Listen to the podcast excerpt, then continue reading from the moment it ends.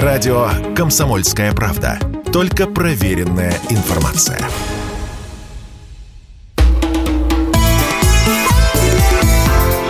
«Национальный вопрос» студии ведущая программа Андрей Баранов. И Елена Афонина. Да, мы в прямом эфире, как всегда, по воскресеньям.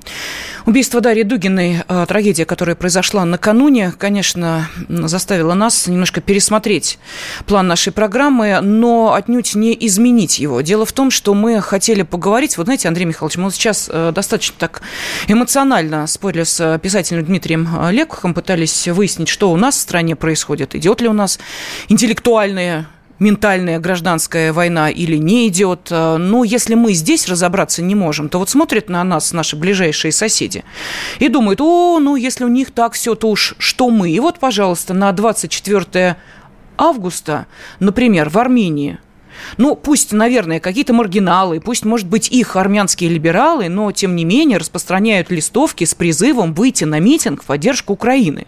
Еще раз, в Армении – 24 августа. Листовки на русском языке. Кстати. Листовки на русском языке.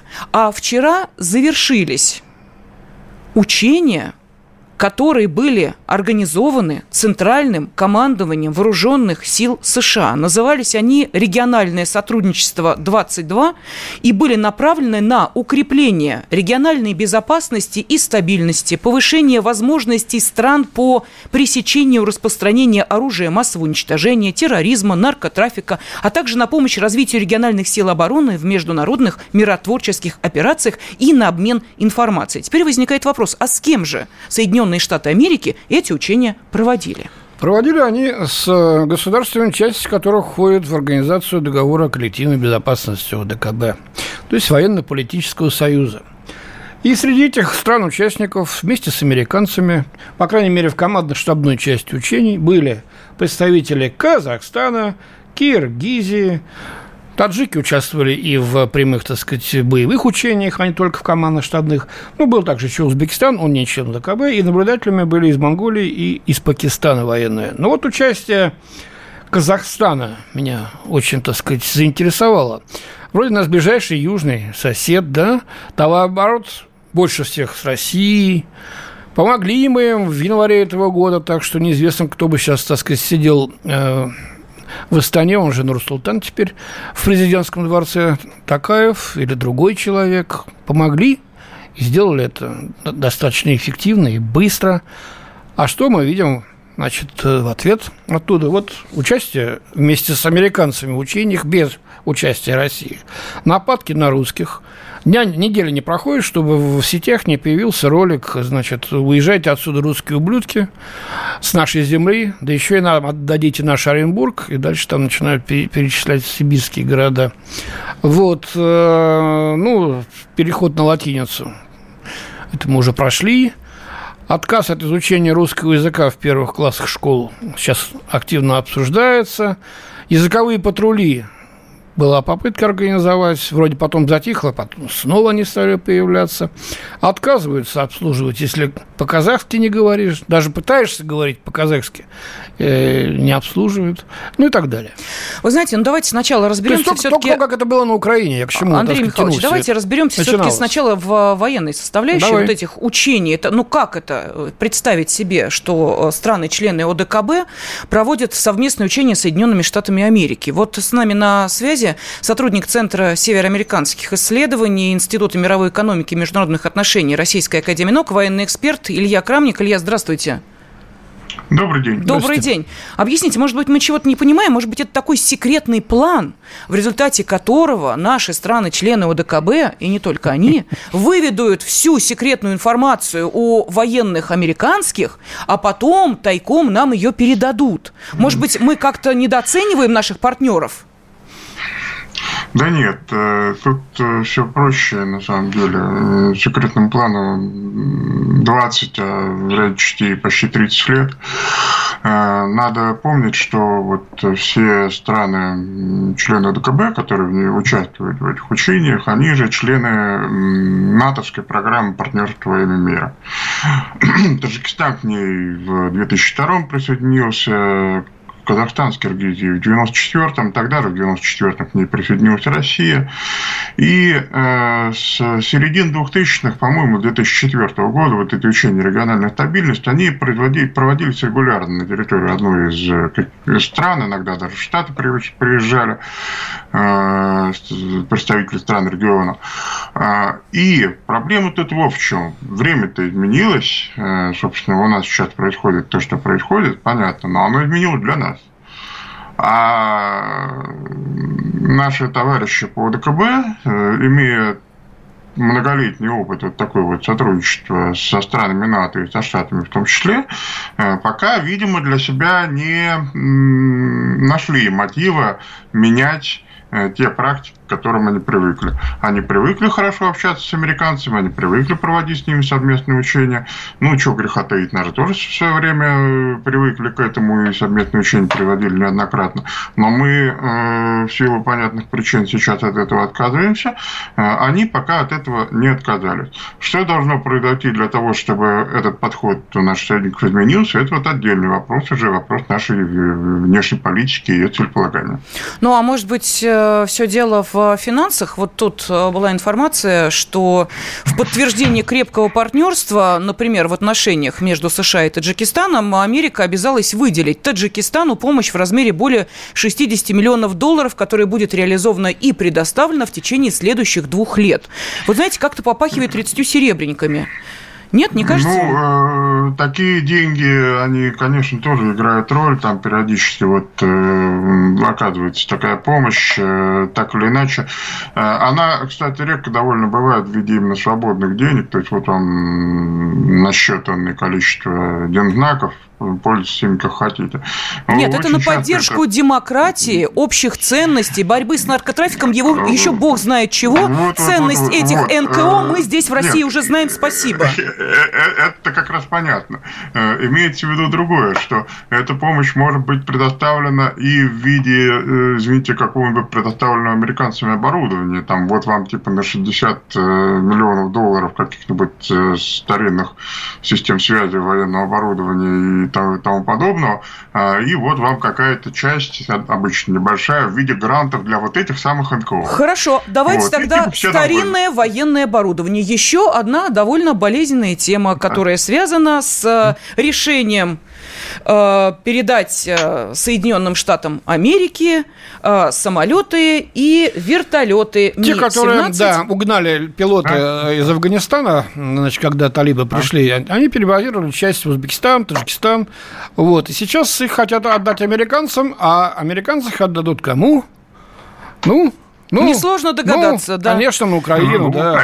Ну и что это? Вот это как воспринимать? Вот это что за желание? Возьмите, пожалуйста, мы такие добрые, заберите ваши самолеты американские, которые вы э, Афганистану давали. Ми-17 забирайте. Если 30 лет в стране элита действует определенным образом, и это, эти действия, противодействия раньше не встречали, не встречали в том числе и со стороны России, то странно полагать, что они как-то одномоментно вдруг откажутся от, этих, от этого образа действий просто потому, что у нас сейчас возникли проблемы. Им, ну, их нужно мотивировать к этому отказу. Их нужно... Как? Каким образом мы их должны мотивировать? Даже заставить.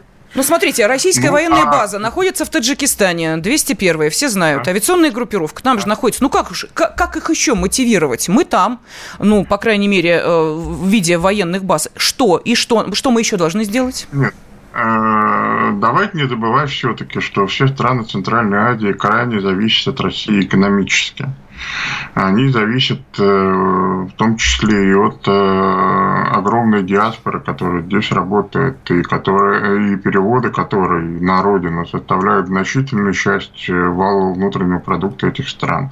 И в случае отсутствия этих переводов или в случае серьезных затруднений с ними, серьезные внутренние проблемы в этих странах обеспечены. Мы, конечно, последние, кто заинтересован в этих внутренних проблемах, поскольку нам их придется решать, а не американцам. А, но а, вот эту зависимость стран экономического от России не грех было бы использовать. Каким образом использовать? Повторюсь, это опять же уже вопрос к нашей внешней политике. Я все-таки больше специалист по военно-техническому сотрудничеству. Вот. Но э, рычаги воздействия экономические у России на страны Центральной Азии есть. Тем не менее, использование их, в том числе в целях продвижения своих политических интересов, мы пока не видим. Этим и объясняется то, что они проводят вот эти учения с э, американцами, взаимодействуют с ними, э, поддерживают партнерские отношения, не видя для себя последствий. Хотя эти последствия вполне могли бы быть. Все, хорошо ребята устроились, надо признать. Всю помощь, какая только есть, она идет из России, и финансовая, да, и э, наши пограничники гибли, защищая, так сказать, э, на Пянже границу Таджикистана того же, да, и сколько вложено, сколько построено. От американцев только бумажки вот эти вот долларовые, которые разворовываются элиты, как правило. И смотрят туда, не сюда. Так, вот. может быть, простите, все проще? Может быть, поменять правила в ОДКБ? Ну, просто поменять, прописать. Можно поменять правила ВДКБ, но тут надо понимать, что договор о коллективной безопасности – это все-таки коллективный документ. Если его менять, то опять же коллективный. Для того, чтобы их поменять, э, нужно, чтобы страны-члены ВДКБ с этими изменениями были согласны. А Хорошо. вот к этому согласию и как раз надо, опять же, мотивировать. Понятно, спасибо. спасибо. Сотрудник Центра североамериканских исследований Института мировой экономики и международных отношений ИРАН Илья Крамник был с нами. Радио «Комсомольская правда». Никаких фейков, только правда.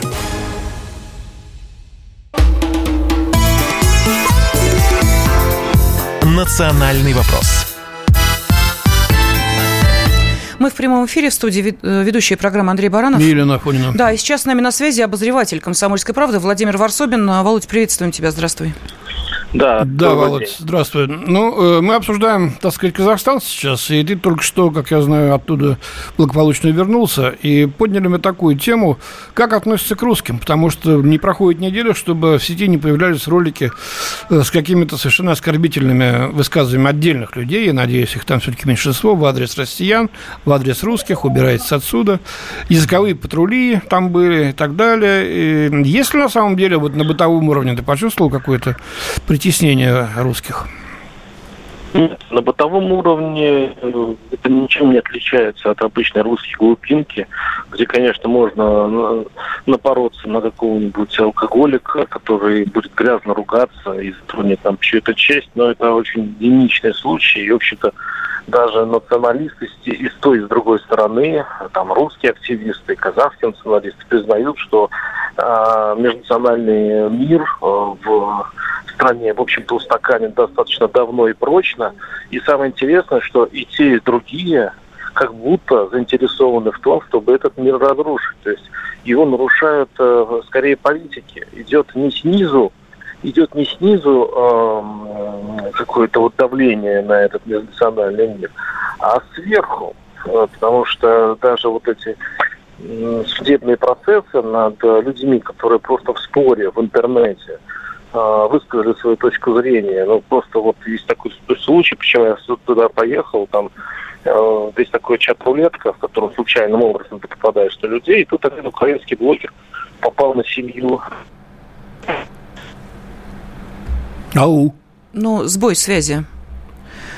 Э, сейчас попробуем э, перезвонить э, обозревателю Владимиру Варсобину. Нет, давайте Владимиру перезвоним, попробуем, может быть, сейчас... Нас предупреждали, что могут быть сбои связи, поэтому, в принципе, мы были к этому готовы. Кстати, Андрей Михайлович, там ведь в Казахстане еще один, буквально вот на этой неделе случай довольно обсуждаемый, активно обсуждаемый про произошел. Нет, нет, нет, нет, про двух русских мальчиков, над которыми издевались да, подростки. Да, да, потом вмешался взрослый и убил просто, как говорят. Да, э, стал бить ногами. Э, Владимир Варсобин с нами. Да, Володь, прости, да. связь прервалась. Давай продолжай. Итак, итак украинские кто-то вышел на, на чате на семью? Да, вышли на семью русских. Это просто обыкновенные там пенсионеры. Ну, там практически все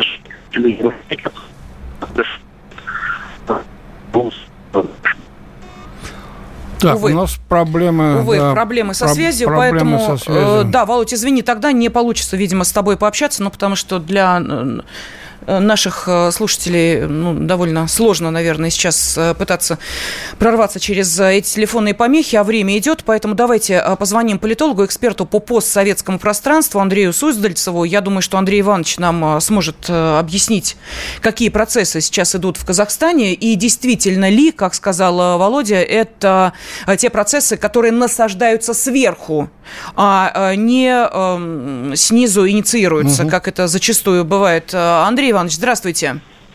Добрый день. Да, времени мало, поэтому а, сразу вопрос. Вот скажите, пожалуйста, по вашему мнению сейчас, а, Казахстан – это очередная а, горячая точка в нашем Там ближайшем... очень похоже на то, как начинала Украина. Вот язык, э, значит, э, требования убираться, значит, из страны к русским. Великая история Казахстана и да, так да, далее, да. и так и далее. Вот да. наш корреспондент, наш обозреватель, который там сейчас был, сказал, что это идет сверху от политиков. Вообще-то политики должны на мнение граждан опираться, а внизу, говорит, спокойно. Как ваше мнение на этот счет? Ну, неспокойно как раз, потому что огромное количество граждан Казахстана принимало участие в боевых действиях в Сирии на стороне запрещенного у нас ИГИЛ.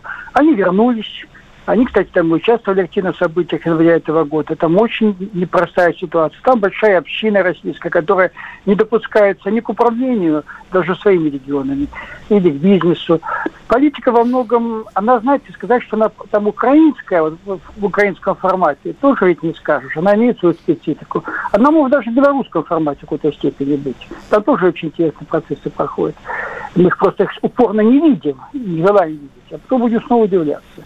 Но в данном случае, конечно, вот мгновенный визит э, Такаева, президента Такаева в Сочи и переговоры, такие конкретные переговоры с президентом России говорят о многом. Действительно, нас э, Казахстан сейчас представляет некую проблему. Он не то, что там горячая точка, нет. Он проблема. Напоминаю, что буквально вот э, на днях произошло очень странное мероприятие – кто принимали участие все практически, ну, половина наших э, членов ОДКБ. Да-да-да, мы это обсудили. Да, учение с да, американцами.